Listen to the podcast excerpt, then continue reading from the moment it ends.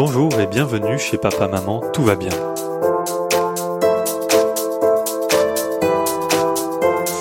Mon pays est une perle discrète, telle des traces dans le sable. Mon pays est une perle discrète, telle des murmures des vagues. Alors ces petits mots-là, ce n'est pas moi qui les ai dit, c'est l'un des nombreux poètes mauritaniens, Ousmane Moussa Diagana. Aujourd'hui on part vers un pays inconnu, la Mauritanie. Alors cet épisode, je l'attends depuis longtemps parce que l'on va découvrir un pays que peu de monde ne connaît. Et pourtant, la Mauritanie, c'est un million de kilomètres carrés, donc ça représente quand même deux fois la taille de la France métropolitaine. Donc c'est un pays assez énorme, mais c'est un pays rempli de sable et de seulement quelques villes. Malgré sa taille, on n'entend pas parler de ce pays en sport nada, à part il y a eu deux participants et participantes au JO de 2020 et la participation à la Coupe d'Afrique de football en 2022 et c'est tout. En politique et en économie, ils font pas beaucoup de vagues non plus, à part le commerce de fer, qui représente plus de la moitié des exports. On a entendu un petit peu parler de la Mauritanie parce que la course automobile Paris-Dakar y passait, mais depuis 2001, à cause du risque terroriste présent dans le Sahel, le Paris-Dakar a pris le large. Pour découvrir ce pays, je vous propose de rencontrer Manon. Manon, elle est venue pour 6 mois en Mauritanie et elle est finalement restée 3 ans. Elle a travaillé à la coopération allemande, puis au ministère de l'Intérieur et de la décentralisation mauritanien. Manon est une candidate idéale pour nous faire découvrir le pays puisqu'elle a traversé de long en large, elle a été dans toutes les villes, tous les villages, elle a été sur la côte admirer les couchers de soleil, elle a été sur les dunes admirer le ciel étoilé, elle va nous raconter ce qu'elle a vu, appris, goûté en Mauritanie, la perle discrète. Salam alaikum Manon. Alaikum salam. Choukran beaucoup de nous permettre de découvrir la Mauritanie. Avec toi, on va découvrir un pays de désert, un pays de nomades, un pays mystérieux car très discret. Raconte-nous comment c'est l'arrivée en Mauritanie depuis la France, qu'est-ce qu'on voit, qu'est-ce qu'on entend, qu'est-ce qu'on sent, qu'est-ce qui surprend au début quand on arrive en Mauritanie? Alors, ce qui m'a surpris au début quand je suis arrivée en, en Mauritanie, bon, je pense c'est l'étendue de sable vraiment l'impression d'arriver euh, donc à Nouakchott à la capitale avec euh, une petite ville. Enfin ça reste une grande ville une capitale etc mais vraiment noyé dans un espèce d'énorme désert. Et je pense que c'est ça euh, qui, qui, est impressionnant au début c'est de se retrouver dans cette espèce de de, de ville mais entourée de, de, de sable et vraiment rien d'autre et, euh, de pouvoir croiser un chameau sur le bord de la route euh, entre l'aéroport et, euh, et, la, et la ville quoi. Et dans la ville, c'est des routes bitumées ou c'est que des routes de sable? Bah, je crois que ça ça évolue vite. Déjà moi quand je suis arrivée là-bas, ça avait euh, on me disait que ça avait déjà bien changé, mais c'est vrai que il y a des grands axes qui sont qui sont bah, bitumés quoi, que c'est du bitume et puis et puis il y a quand même beaucoup de d'endroits qui sont encore des pistes de sable. Alors on m'a dit que ça avait beaucoup changé récemment, euh, que ça avance vite, que ça change vite, mais à l'époque euh, il y avait euh, deux feux rouges, je sais pas, cinq ronds-points peut-être, et puis et puis et puis le reste des pistes de sable quoi. Devant chez moi c'était des pistes de sable, ça m'arrivait plusieurs fois de m'ensabler en voiture et de demander dans la rue est-ce qu'il y a des gens qui poussent ma voiture pour que je puisse me me déplacer, quoi, sortir de, de la situation. Mais, mais ouais, c'était encore pas mal de sable à l'époque. C'était vraiment pas mal de sable. Ok, énorme. Alors je précise juste pour nos auditeurs, euh, tu n'y as pas été depuis trois ans. Donc c'est une, ville, euh, en, une ville et un pays en pleine expansion. Et en fait, en trois ans, il peut se passer beaucoup de choses. Euh, donc il y a des choses qui restent vraies que tu vas dire, mais il y a aussi des choses, par exemple, infrastructures, supermarchés, qui vont, qui ont peut-être évolué pendant ces trois ans. Donc voilà.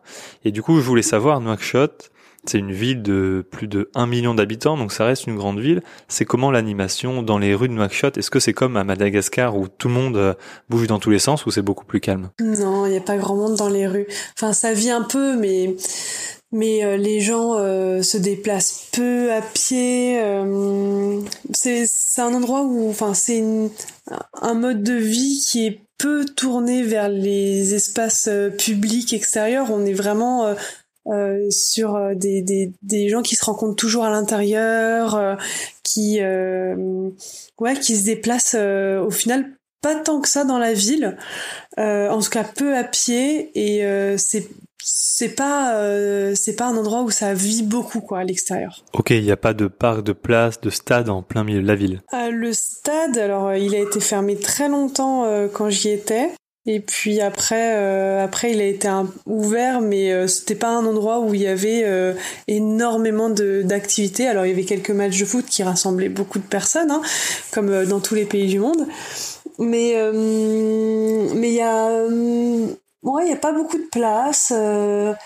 Il y a il y a quasiment pas de parc. non, les non, il y, a quasiment pas de parc. Hein, c'est il y a très peu de végétation. Et puis euh, les Mauritaniens n'ont pas la main verte. mais euh, mais oui, voilà, ouais, c'est pas la rue est pas pensée pour euh, pour y vivre, pour faire des terrasses, etc.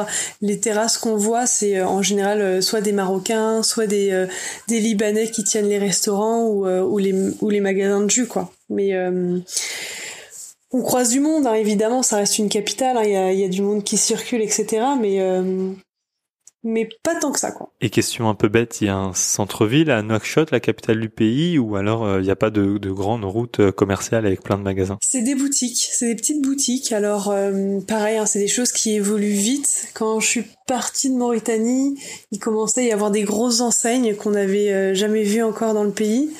Mais sinon, c'est des, des, petites boutiques hein, partout. Euh, il y a un quartier avec euh, des quincailleries, il y a un quartier avec euh, où ils vendent que des bassines, ou un quartier où ils vendent que des tissus, un quartier où ils vendent euh, bah, à manger, enfin des petites des, des petits produits de tous les jours hein, où tout le monde s'alimente. Et puis puis un marché aux légumes un peu plus loin. Mais il y a plusieurs centres comme ça. Et on sait quand on veut aller chercher quelque chose on sait dans quel quartier on doit aller Ok, d'un quartier à l'autre, c'est facile d'y aller. Faut prendre un taxi, un bus. Comment ça se passe? Alors, il n'y avait pas de taxi à, à mon époque là-bas. Ça a dû changer, mais j'ai vu apparaître les premiers taxis à l'aéroport. Avant, il y avait vraiment aucun taxi. Et vous faisiez comment alors? On avait quasiment tous une voiture où on marchait ou. Euh... Ouais, moi j'avais un vélo à un moment. J'ai circulé en vélo peut-être un an. Euh... Enfin, après je continuais à circuler, mais c'était avant d'avoir ma voiture. Mais c'est pas forcément évident parce que comme c'est du sable partout, en fait en vélo on se retrouve vite à, ben, à plus pouvoir avancer et, euh... et c'était pas le plus pratique. Mais euh... mais ouais, on se déplaçait beaucoup beaucoup en voiture. Alors on va reparler de Nouakchott plus tard, mais j'aimerais bien attaquer dès le début avec un sujet important et te lire quelques phrases que j'ai pu lire sur le site du ministère des Affaires étrangères du Canada sur la Mauritanie, parce que avant de venir, tout voyageur, tout, tout, toute personne qui veut découvrir le pays se renseigne sur, sur le pays. Et alors le site du ministère des Affaires étrangères du Canada nous donne ces petits florilèges. Le risque d'enlèvement est élevé en Mauritanie et les Occidentaux sont des cibles de prédilection. Il y avait aussi il existe une menace terroriste, séjourner dans des hôtels bien sécurisés. Rappelez-vous toutefois que, même dans les endroits les plus sûrs, des risques peuvent subsister. On avait aussi les femmes qui voyagent seules peuvent subir certaines formes de harcèlement, de violence verbale et d'agression physique. Bon, ce, genre de phrase, ça donne pas du tout envie. Est-ce que tu peux nous faire un, un, point sur la situation sécuritaire en Mauritanie, le djihadisme, est-ce qu'on peut sortir, est-ce qu'on peut aller dans le désert? Voilà, comment ça se passe? C'est difficile d'avoir une réponse euh, ferme et formelle euh, sur euh, sur ça. Je pense que dans tous les pays, hein, il y, a, y, a, des endroits où bah c'est on est moins à l'aise, on est moins en sécurité, etc. Euh, notamment euh, pour les femmes malheureusement je pense qu'il y a on est exposé à plus de risques.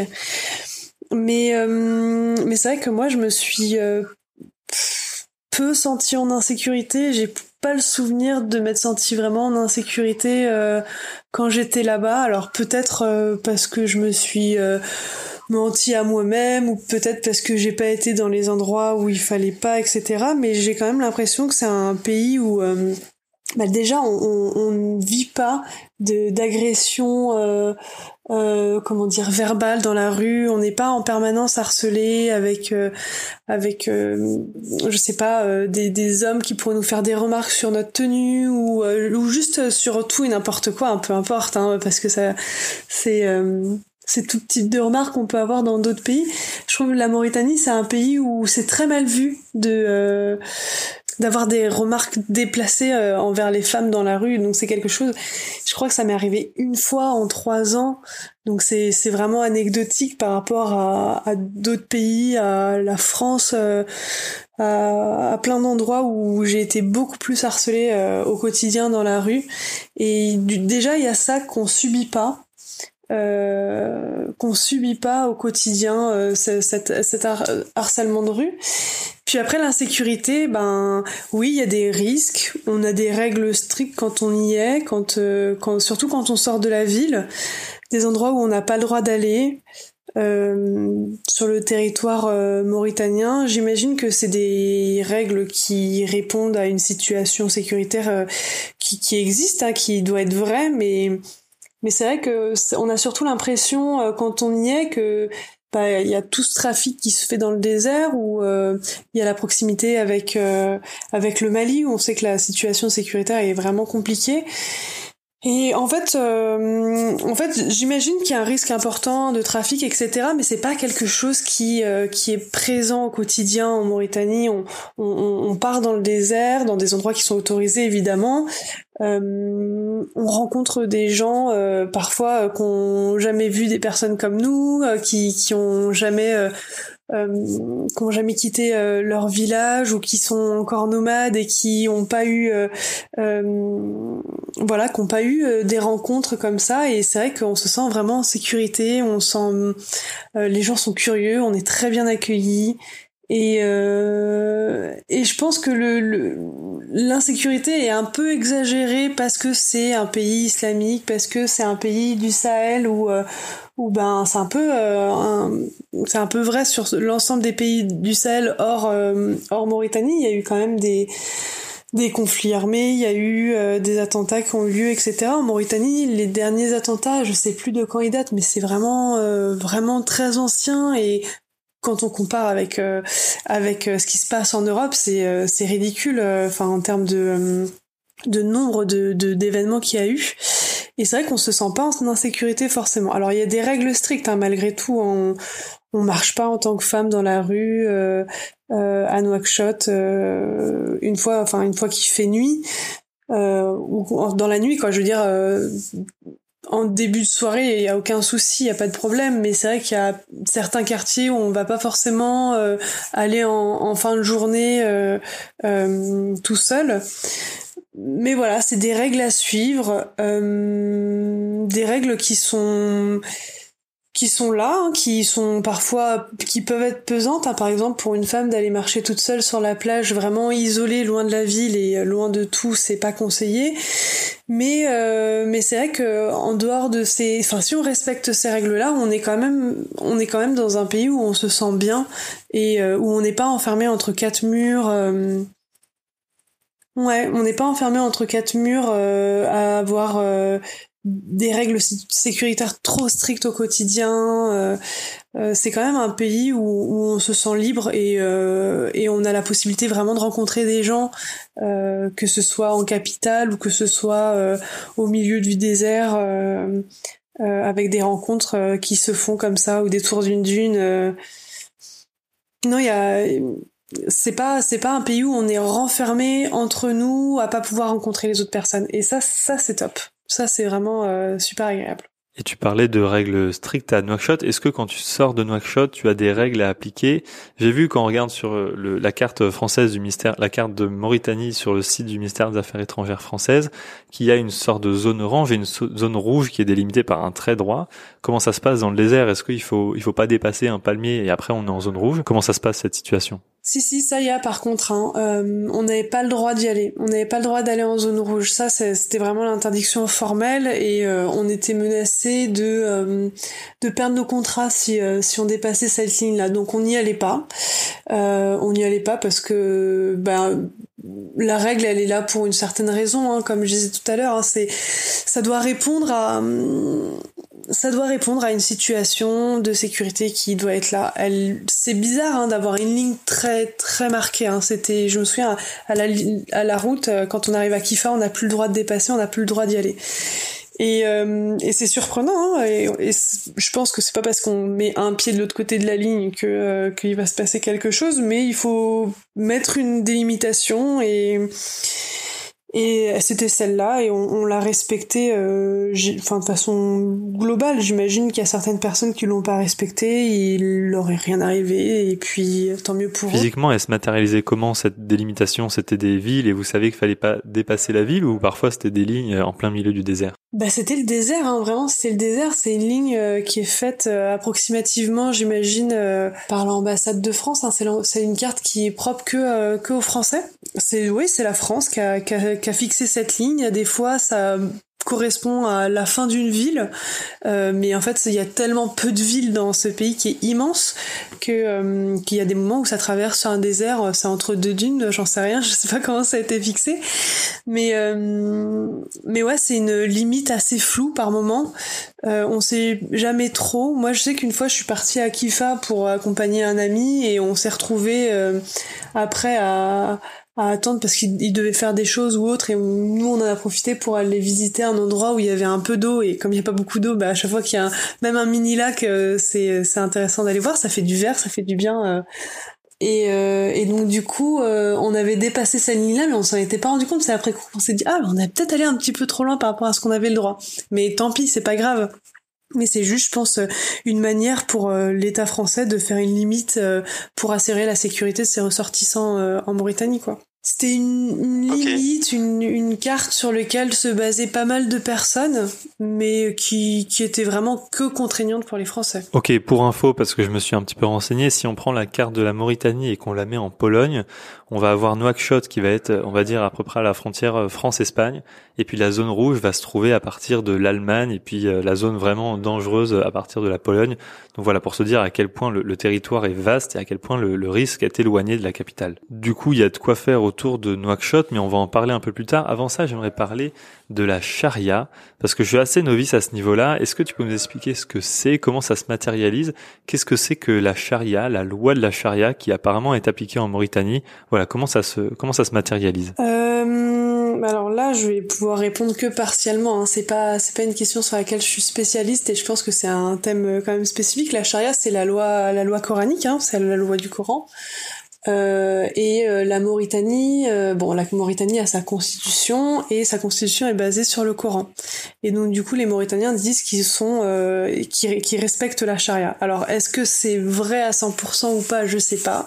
Il faudrait, je pense, demander ça à quelqu'un qui est spécialisé là-dedans.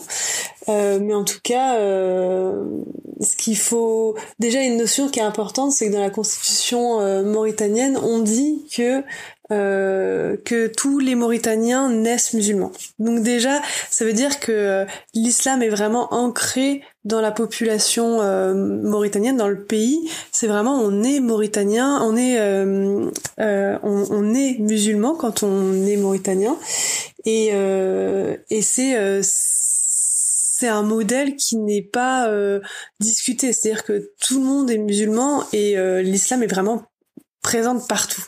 Et, euh, et ça c'est super parce que, euh, enfin pour moi c'était super parce que ça me permettait vraiment euh, de me retrouver dans, dans un pays où bah c'est pas un sujet où ça se discute, c'est pas un sujet sur lequel on débat ou sur lequel on on, on, on je sais pas on on soulève des problématiques qui pourraient être liées à ça parce que c'est une norme, c'est comme ça.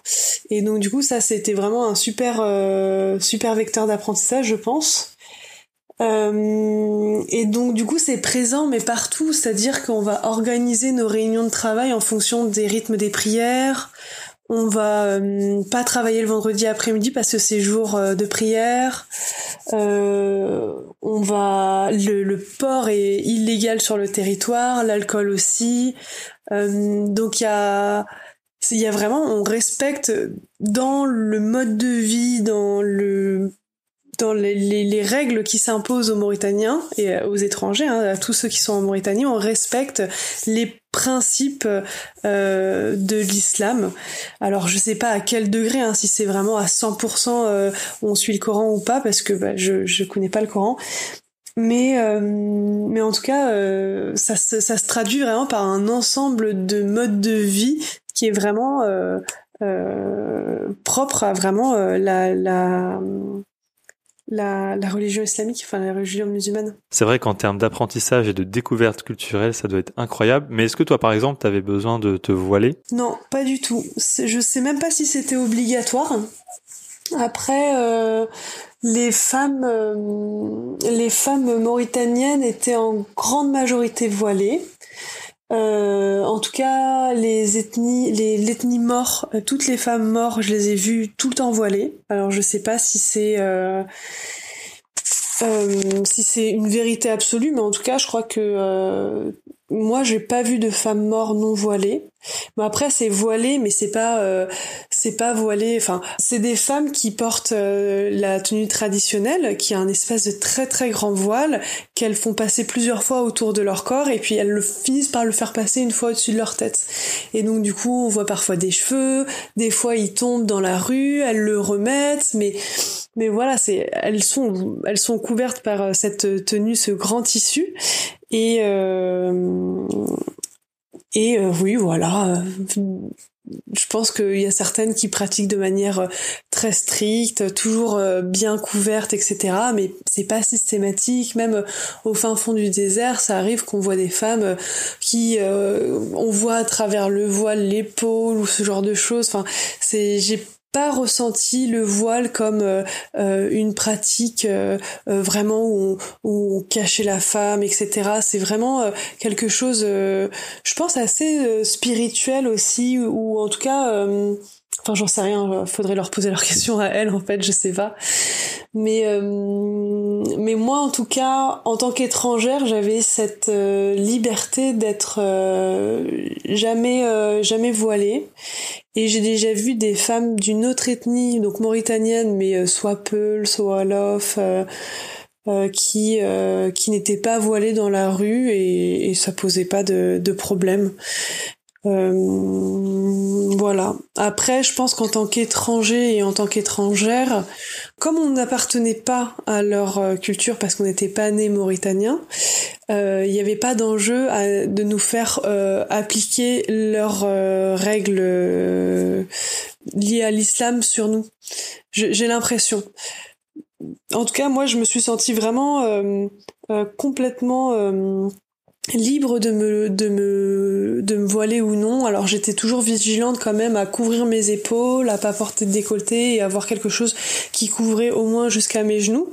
Euh, mais aussi par respect euh, par la culture etc on allait sur la plage, on était en maillot de bain, il n'y avait pas de problème, euh, même s'il y avait des Mauritaniens euh, ou des Mauritaniennes qui passaient sur la plage et qui eux étaient couverts, les femmes étaient voilées.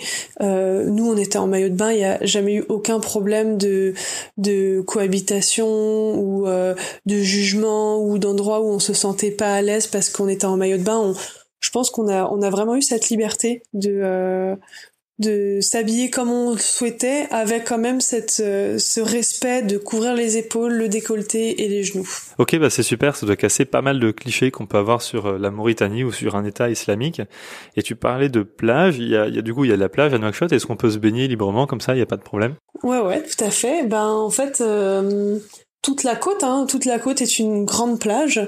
ce qu'il faut savoir, c'est que sur la côte, il y a, bon, il y a quelques petite petite ville, hein, mais vraiment pas très grande. Et sinon, il y a euh, au nord, il y a Nouadhibou, il y a Nouakchott à peu près au, au, milieu du pays, enfin au centre du pays, dans si on prend l'axe euh, nord-sud. Et puis, euh, et puis c'est tout hein, sur la côte et que Nouakchott ça a été construit dans les années 80, donc c'est très très récent. En fait, on est sur un peuple qui est vraiment tourné vers le désert et c'est assez récent cette volonté de, enfin, ce, ce, cette installation sur la côte. Et, euh, et donc du coup en fait il y a très très peu de construction hein, sur la côte et du coup on a des kilomètres et des kilomètres et des kilomètres de, de côte où c'est vraiment le désert qui se jette dans l'océan et, euh, et voilà, c'est des dunes qui tombent dans l'océan à certains moments. D'autres endroits, c'est plat et c'est un désert euh, soit de sable, soit de cailloux qui va vers l'océan. Et, et, en fait, il y a toute cette côte qui, qui est parfaitement libre. Alors, il y avait certains endroits où on aimait bien aller parce que s'il y avait des restaurants en face euh, de la côte, alors du coup, on allait manger du poisson là-bas, c'était sympa. Euh, mais euh, mais si on avait envie de prendre la voiture Euh, on prenait un 4x4 et puis on allait se poser au bord de la mer. Et puis euh, on installait la raima, donc la tente, euh, la tente traditionnelle des nomades en Mauritanie. Et on l'installait en face de la mer et on pouvait passer la journée au bord de la mer comme on souhaitait. Non, c'était, il y avait cette liberté d'aller à la plage. Ouais. Ça a l'air exceptionnel, ça me donne envie d'y aller. Bon, tu parlais du coup de Nouakchott, qu'il fallait se couvrir les épaules, qu'il fallait éviter de sortir la nuit. Voilà, je te connais un peu, je sais que t'aimes bien prendre de temps en temps une petite bière ou deux. Comment on fait dans un pays où il n'y a pas de port, où il n'y a pas d'alcool pour avoir une petite bière face au coucher de soleil? Est-ce que c'est possible même? Bah c'est possible caché quoi. C'est-à-dire euh, j'aurais jamais sorti de l'alcool euh, en public ça aurait été euh, bah, déjà j'aurais été en illégalité complète. Même si euh, enfin s'il y a personne j'aurais été aussi en complète illégalité. Mais euh, on se cachait. On se montrait pas. On se montrait pas à la population hein. enfin si on buvait de l'alcool on le faisait entre nous et on essayait de le cacher au maximum et, euh, et, donc du coup, on arrivait à obtenir euh, de l'alcool grâce euh, à ce qu'on appelait les quotas. C'était des, des, des, des, paquebots qui venaient avec euh, avec des, des je sais pas des colis de, de, de courses qu'on avait commandés quelques mois avant et qui du coup étaient euh, venaient directement d'Europe et, et qu'on recevait je sais pas tous les trois mois quelque chose comme ça. Donc c'est à dire qu'on faisait nos commandes on faisait nos commandes, ensuite on envoyait notre liste de d'achat, donc que ce soit euh, pour beaucoup c'était beaucoup d'alcool, beaucoup d'alcool pour qu'on ait nos stocks, euh, des bières et puis puis autres quoi, du vin de table ou même euh, d'autres alcools plus forts. Donc on achetait ça euh, depuis euh, depuis depuis les ambassades. Et puis euh, et puis ça venait en, en, en, Mauritanie par bateau. Donc on prenait plusieurs mois à attendre que ça arrive jusqu'à nous. Et puis une fois qu'on qu'on avait ça c'était transporté du port jusqu'à l'ambassade. Et nous on venait chercher ça à l'ambassade. Et après on ramenait ça chez nous. Et là on le cachait euh, pour pas que ça se voit. Et, euh, et donc du coup, on, a, on, avait de l'alcool, on avait nos stocks d'alcool pour les trois ou six prochains mois en fonction des prochaines commandes. Donc l'ambassade était complice et la, la douane, elle devait s'en douter de ces magouilles-là. Ouais, ouais, ouais, oui, il y avait des fois les, les bateaux restaient très longtemps. Euh, très longtemps euh, sur euh, euh, enfin au port et qu'on n'arrivait pas à les faire sortir parce que ils avaient pas encore négocié assez bien leur truc quoi. Donc tu cachais tes bières et tout mais tu pouvais pas aller à un concert, il y avait pas de boîte de nuit, il y avait pas de bar donc tout ça c'est mort. Ben, il y a pas de bar. Je sais qu'il y avait une ou deux boîtes de nuit où j'ai jamais trop mis les pieds parce que ça m'intéressait pas trop. C'était ouais, c'était des endroits qui avaient pas trop bonne réputation et et puis on se retrouvait beaucoup bah on avait enfin moi j'ai eu la chance de rencontrer énormément de monde et des gens qui ont vraiment marqué euh, mon expérience et je pense qu'ils m'ont fait beaucoup grandir que ce soit des Mauritaniens ou des étrangers hein. et donc du coup on avait quand même une bonne équipe avec qui on pouvait euh, se retrouver en sachant que ça reste un petit pays donc on, on se connaît tous très vite très bien et euh, c'est 4 millions d'habitants hein, c'est c'est pas c'est pas gros hein. et euh, et donc du coup euh, ouais on on faisait nos petites soirées à la maison à droite à gauche euh, chez les uns chez les autres et puis euh, et puis voilà. Ok super. On a parlé de boissons maintenant on va parler un peu de nourriture. Qu'est-ce qu'on mange? C'est quoi les plats traditionnels? Mmh, ils mangent beaucoup beaucoup de viande. En fait, c'est euh, bah, c'est une population qui est encore euh, nomade, semi-nomade, et donc du coup, c'est un peuple beaucoup euh, avec beaucoup d'élevage de manière traditionnelle. Surtout que il n'y a pas grand-chose qui pousse hein, dans un désert, donc tous les fruits et légumes, je pense qu'ils venaient du Maroc. et, et ouais, c'était pas vraiment dans la dans la culture alimentaire euh, des, des Marocains de manger beaucoup de fruits et légumes. Euh, du coup, on mangeait. Euh, alors, le plat de la fête, c'était beaucoup le, le méchoui. Donc, c'était euh, euh, je sais pas, une petite chèvre qui qu'ils avaient euh, qu'ils avaient égorgée pour l'occasion et qui fourrait avec euh, de la semoule ou avec du riz. C'était super bon. c'était ah, c'était vraiment très très gras. et et du coup on mangeait beaucoup ça. mais ça c'était vraiment les plats de fête. Hein. Et vraiment quand c'était vraiment la, la grosse grosse fête, euh, c'était le chameau. On mangeait du chameau. Euh, moi, je crois que j'en ai jamais mangé. Hein. C'est vraiment euh, les mariages ou où, où elle est très grosse fête, on peut égorger un chameau et, manger du chameau. Et puis sinon, bah nous, on, on, mangeait les fruits et légumes qu'on achetait au marché. Euh, je pense que c'était des fruits et légumes qui venaient du Maroc. Hein. Et puis euh, il y avait quelques restaurants ivoiriens. Alors euh, on avait la tieke, la loco. On avait aussi le tiep. Hein. Le tiep, hein, c'était un plat qu'on mangeait beaucoup, beaucoup le midi. je pense tout traditionnellement tous les midis, mes collègues mangeaient mangeaient le tiep. donc du coup sénégalais, hein, parce qu'il y a quand même un gros mélange culturel avec le Sénégal. Et puis, euh, puis voilà, le thé, hein, évidemment, le thé, c'est un, ça, ça, ça c'est un, on peut pas passer à côté du thé quand on va en Mauritanie, hein. parce que c'est euh, des espèces de tout petits verres, c'est des shots de thé, donc c'est très très chargé en thé, c'est très fort en thé. C'est un thé à la menthe, mais la menthe a bouilli avec le thé, donc c'est vraiment amer, c'est très fort. Et donc du coup ils mettent beaucoup beaucoup de sucre dedans, et euh, c'est dans des tout petits verres, et on, on, boit ça et on en boit toujours euh, par trois, c'est-à-dire que euh, à chaque réunion ou à chaque fois qu'on allait chez les gens ou qu'on invitait des gens chez nous, euh, on avait le droit à la préparation du thé ou dans des toutes petites théières en, aluminium, on faisait bouillir le thé et on en servait toujours trois chacun. Euh, et c'est, euh, je me souviens plus, le premier est doux comme la vie, donc sucré. le deuxième est suave comme l'amour et le troisième est amer comme comme la mort. Je crois que ça doit être ça. Je me souviens plus exactement, mais il y a un proverbe qui dit ça sur les trois T euh, qu'on prenait tout le temps. Ok, bah il y a la même chose au Sénégal. Alors je suis plus trop sûr de l'ordre, mais je crois qu'au début il est amer comme la mort, ensuite il est doux comme la vie, et ensuite il est euh, sucré comme l'amour. On a on a la même chose un petit peu plus au sud. Tu me donnes envie de venir, et si je viens, qu'est-ce que je fais si je viens une ou deux semaines? Est-ce qu'on fait que du désert? Est-ce qu'on fait un petit peu de temps à Nouadhibou Voilà, qu'est-ce qu'on fait si on vient comme un touriste euh, pendant une ou deux semaines en Mauritanie? Euh, Nouadhibou, je conseillerais pas forcément, même si ça peut être sympa. C'est quand même une ville, euh, c'est une ville économique euh, très axée sur l'international, c'est-à-dire que c'est vraiment un gros port où on fait beaucoup d'export-import. À part ça, il n'y a pas grand-chose à à voir à Nouadhibou. Dans le nord du pays, il y a le train de la SNIM, je crois que c'est la SNIM, c'est la société euh, mauritanienne qui s'occupe euh, des minerais de fer. Et c'est le, train qui a été très longtemps le train le plus long ou le plus lent du monde, je sais plus, mais certainement les deux. c'est un, un, immense train qui fait qui, qui est chargé de minerais de fer et qui traverse le désert et ça prend euh, je me souviens plus mais ça doit prendre deux jours peut-être pour faire ce trajet là c'est extrêmement lent euh, le train a toujours énormément de retard.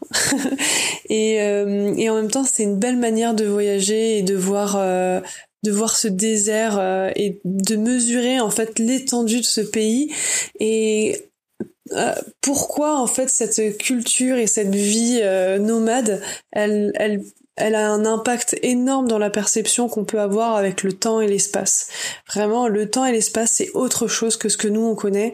Et euh, je trouve que prendre ce train qui est extrêmement lent, euh, c'est euh, c'est un petit peu nous remettre dans ce, dans ce rythme mauritanien de de euh, bah voilà bah c'est comme ça et puis on attend et on, regarde le, désert passer même si c'est parfois très très redondant ben c'est c'est super à faire c'est vraiment super à faire. Euh, il y a quelques euh, wagons voyageurs mais j'y ai jamais été et puis sinon l'idée c'est de s'installer sur le minerai de fer donc dans les dans les cuves et de d'attendre à la belle étoile on voit les étoiles c'est super parce que comme il y a très peu de nuages on a un ciel magnifique en Mauritanie en tout cas la nuit. Donc ça c'est la première chose qui est faisable euh, en Mauritanie, même si c'est pas hyper pratique parce que c'est un peu loin euh, de la capitale. Euh, sinon bah le désert quoi. Enfin c'est sympa hein, d'aller sur la côte, d'aller regarder ces grosses dunes tomber dans l'océan euh, l'eau est quasiment toute l'année, euh, enfin on peut se baigner quasiment toute l'année, hein, même s'il y a des moments où elle est un peu plus fraîche que d'autres. Et puis c'est une mer hyper poissonneuse, donc euh, quand on est dans la dans la mer et que qu'on nage un petit peu dans les vagues, on voit les poissons passer dans les vagues, ça c'est incroyable.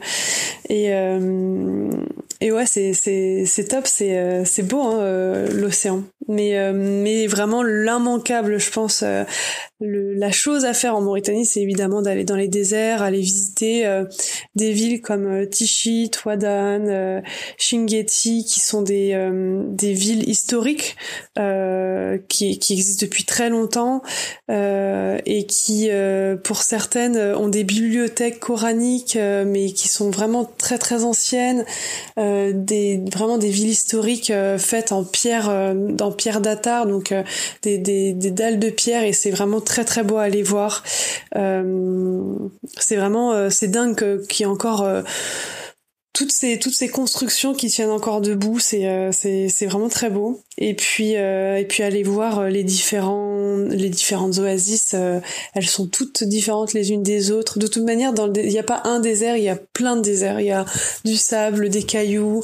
il y a des endroits qui sont très très répétitif avec une dune après une autre dune et une autre dune et puis d'autres où c'est euh, euh, une falaise qui s'effondre avec euh, entre deux falaises comme une comme une cascade de sable en fait donc tout est très beau dans le désert ça prend du temps et je trouve c'est bien ça ça nous rend un peu humble. Ouais il y a quoi? Sur la côte il y a il y a le parc, euh, le parc du Banc d'Arguin où, euh, où on voit aussi, euh, ouais, ça c'est merveilleux. Au parc du Banc d'Arguin, en fait, on voit au parc du Banc d'Arguin et au parc de, du Diaoling, c'est des réserves aussi pour les oiseaux, pour les oiseaux, je crois pour les oiseaux et pour les poissons peut-être. Mais en tout cas, c'est des réserves naturelles où, tous les oiseaux migrateurs qui quittent l'Europe pendant l'hiver viennent euh, en Afrique et en fait une grande partie s'arrête en Mauritanie et du coup il y a vraiment une période de l'année où on voit plein de flamants roses, on voit plein de canards, on voit des oies et, euh, c'est vraiment super à voir euh, sur certaines périodes de l'année d'être présent dans ces parcs où on peut voir vraiment énormément d'oiseaux. Et puis des oiseaux qu'on a l'habitude de voir partir, fuir, fuir l'hiver et là qui sont présents, c'est drôle, ça donne une autre dimension bah, notre place dans le monde, où, où on se trouve dans, dans le monde, c'est assez agréable. Donc voilà, à la fois euh, du désert et à la fois euh, de la côte. Ça a l'air fantastique, tu me donnes envie de venir demain. Est-ce que tu peux nous raconter, bon là t'en as déjà raconté beaucoup, mais nous raconter un, un moment fantastique, un moment exceptionnel où tu t'es dit mais, mais quel bonheur je vis actuellement. Ouais, ouais. Bah oui, oui, euh, évidemment. Euh, bah, plusieurs plusieurs situations. Hein. Il y a hum, un moment vraiment incroyable où j'ai cru que j'étais dans un film. Euh, j'ai amené pour la première fois un ami euh, en, dans le désert avec moi et on a pris la route. On est parti euh, dans une oasis qui s'appelle euh, Tergit, si je me trompe pas. C'est fou d'oublier les prénoms, enfin les noms des, des endroits. Mais euh, bon, on est parti à Tergit et à, à Tergit, donc c'est une superbe oasis qui euh, qui euh, en fait euh, apparaît entre deux parois rocheuses. Et derrière en fait c'est une énorme dune de sable. Et donc du coup d'un seul coup on se retrouve et, c'est vraiment très surprenant hein, mais les oasis c'est toujours très surprenant. D'un seul coup on se retrouve dans un paysage hyper aride hyper sec avec que du sable tout est jaune et on tourne la tête et là il commence à y avoir un petit peu de végétation et là boum une oasis avec des palmiers avec beaucoup de végétation etc et c'est un endroit qui est merveilleux la journée parce que bah ça ça y a cette fraîcheur, il y a ce vert qui, je pense, est vraiment euh, ancré, euh, en tout cas dans, dans nos perceptions européennes, comme euh, une source de vie et quelque chose qui nous fait du bien. Ça nous fait du bien de voir du vert. Et, euh, et donc du coup, on, on, se retrouve dans cette oasis la journée où on prend le temps de prendre notre thé, de se balader, de marcher, etc. Et puis il y a de l'eau qui coule des parois rocheuses. On sait pas d'où elle vient cette eau, cette source d'eau, elle sort de la de la paroi rocheuse et elle est chaude, donc euh, c'est super agréable. On peut se baigner les pieds, euh, en profiter pour prendre le temps, etc. De toute manière, c'est un pays où on prend le temps, donc donc c'est super la journée. Et, euh, et en fait, on m'avait dit amène ton ami la nuit. Et j'y suis allée la nuit. Donc du coup, on a marché. Euh, bon, on était éclairé par la lune. Hein. Il y a tellement aucune lumière euh, artificielle autour et aucun nuage qu'en fait, quand il y a la lune, on y voit comme en plein jour. Et donc du coup, on part en pleine nuit dans cette oasis. On rentre dans cette oasis. Donc là, on est recouvert sous les palmiers, donc on voit plus la lune. Donc on est, dans la nuit noire. Et en fait, là, on m'avait prévenu, mais je pensais pas que c'était aussi incroyable. Il y avait mais des lucioles, mais partout, partout, partout. Le sol était recouvert de lucioles au point qu'on voyait tous les reliefs grâce aux lucioles, quoi. Et c'était mais incroyable, mais vraiment magique. Et, euh, et ça, vraiment, j'avais vraiment l'impression d'être comme dans un film, quoi.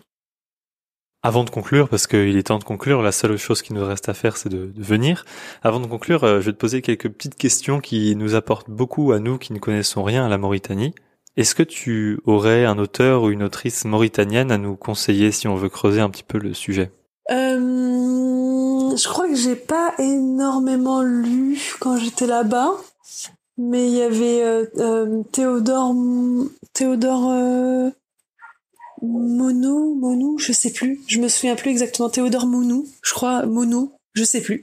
Qui a été un explorateur, scientifique, écrivain, qui a beaucoup euh, écrit sur euh, sur la Mauritanie, qui a qui a passé beaucoup de temps pour pour résoudre le le, mystère de l'œil du désert, c'est, euh, je crois que c'est euh, une astéroïde qui est tombée euh, dans le désert mauritanien et quand on regarde des images de, de, satellites, on voit comme un œil bleu qui s'est formé avec le cratère. Et je crois que il a beaucoup écrit sur sur la Mauritanie. Je crois que c'était un grand amoureux de la Mauritanie. Et sinon, il y a un livre qui s'appelle Pieds nus en Mauritanie ou quelque chose comme ça. Pieds nus à travers la Mauritanie.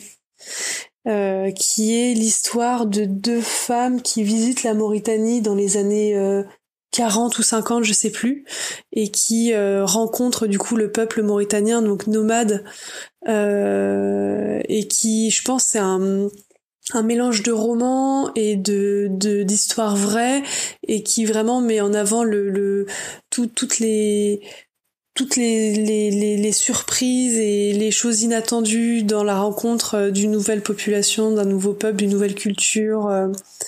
Et euh, ouais, c'est un, cahier d'étonnement en fait de, de ces femmes avant-gardistes qui, qui osent partir au fin fond de la Mauritanie à deux comme ça. Ok, alors c'est Pieds nus à travers la Mauritanie de Odette de Puigodo et euh, c'est Théodore Monod, grand aventurier qui, euh, qui a traversé le, désert de long en large. Et en termes de musique, est-ce que tu peux nous conseiller? Est-ce qu'il y a des artistes euh, connus internationalement? Et est-ce que même il y a des artistes dans la rue qu'on peut qu'on peut croiser qui jouent comme ça dans la rue? Euh, Des artistes sont dans la rue, non Dans la rue, non. Mais il y en a. Oui, il y a, y a des artistes hein, comme partout, je pense.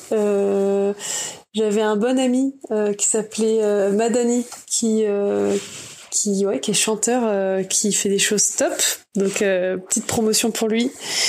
Euh, ouais. Madani c'était vraiment super. Et sinon en fait, il y, a des musiques euh, beaucoup plus modernes. J'ai oublié les noms, j'ai complètement oublié. Mais, euh, mais c'est vrai que la première euh, musique en Mauritanie, c'est la musique religieuse qu'on entend en boucle dans les cassettes audio qui sont dans les, dans les, dans les autoradios, là, des, des 4x4, des, des guides qui nous emmènent dans le désert. Donc, j'ai pas énormément écouté de musique mauritanienne. Ok, alors moi je me suis un petit peu renseigné et c'est peut-être pas des musiques qu'on entend en Mauritanie, mais en tout cas c'est des artistes euh, mauritaniens, c'est Tinari Wen. Donc euh, le, un son qui est impossible de ne pas aimer, c'est Sastanakwam, je sais pas comment on prononce, Sastanakwam de Tinari Wen. Je vous recommande, c'est impossible de ne pas aimer, c'est super cool. Et alors euh, la question un peu traditionnelle, est-ce que tu as une anecdote à nous donner que seules des personnes comme toi qui ont vécu en Mauritanie peuvent connaître? Ah oui, je sais. Parce que j'ai un ami là qui est passé me voir euh, il y a pas longtemps là à Casa et qui m'a raconté ça et je me suis dit vraiment les Mauritaniens c'est quelque chose. Les Mauritaniens ils conduisent toujours avec le pied sorti de la fenêtre. C'est-à-dire que ils conduisent leur leur voiture et ils vont sortir leur leurs pieds en dehors de la fenêtre. Je sais pas, ça doit être des automatiques, hein, toute leur voiture, mais les Mauritaniens ont toujours un pied à l'extérieur, que ce soit euh, de la voiture, euh, que ce soit, euh, euh, je sais pas, mais mais ils aiment bien sortir leurs pieds. je sais pas pourquoi. Cette anecdote est exceptionnelle, j'adore, merci beaucoup. Et sinon, une autre anecdote, quand on est dans une administration mauritanienne, il faut toujours aller regarder, enfin si le bureau est vide, il faut toujours aller regarder derrière le bureau si les gens sont pas allongés en train de prendre un thé derrière le bureau. Merci beaucoup pour ces anecdotes, elles sont vraiment super. Bon, Manon, en Mauritanie, j'ai l'impression que papa, maman, tout va bien. Papa, maman, tout va bien. Merci beaucoup, Manon. Merci à toi. Bon, pour la petite histoire, la Mauritanie, il y a quelques années, ça me faisait peur, ça m'inquiétait. Je prenais les gens qui y allaient pour des fous qui voulaient juste mourir.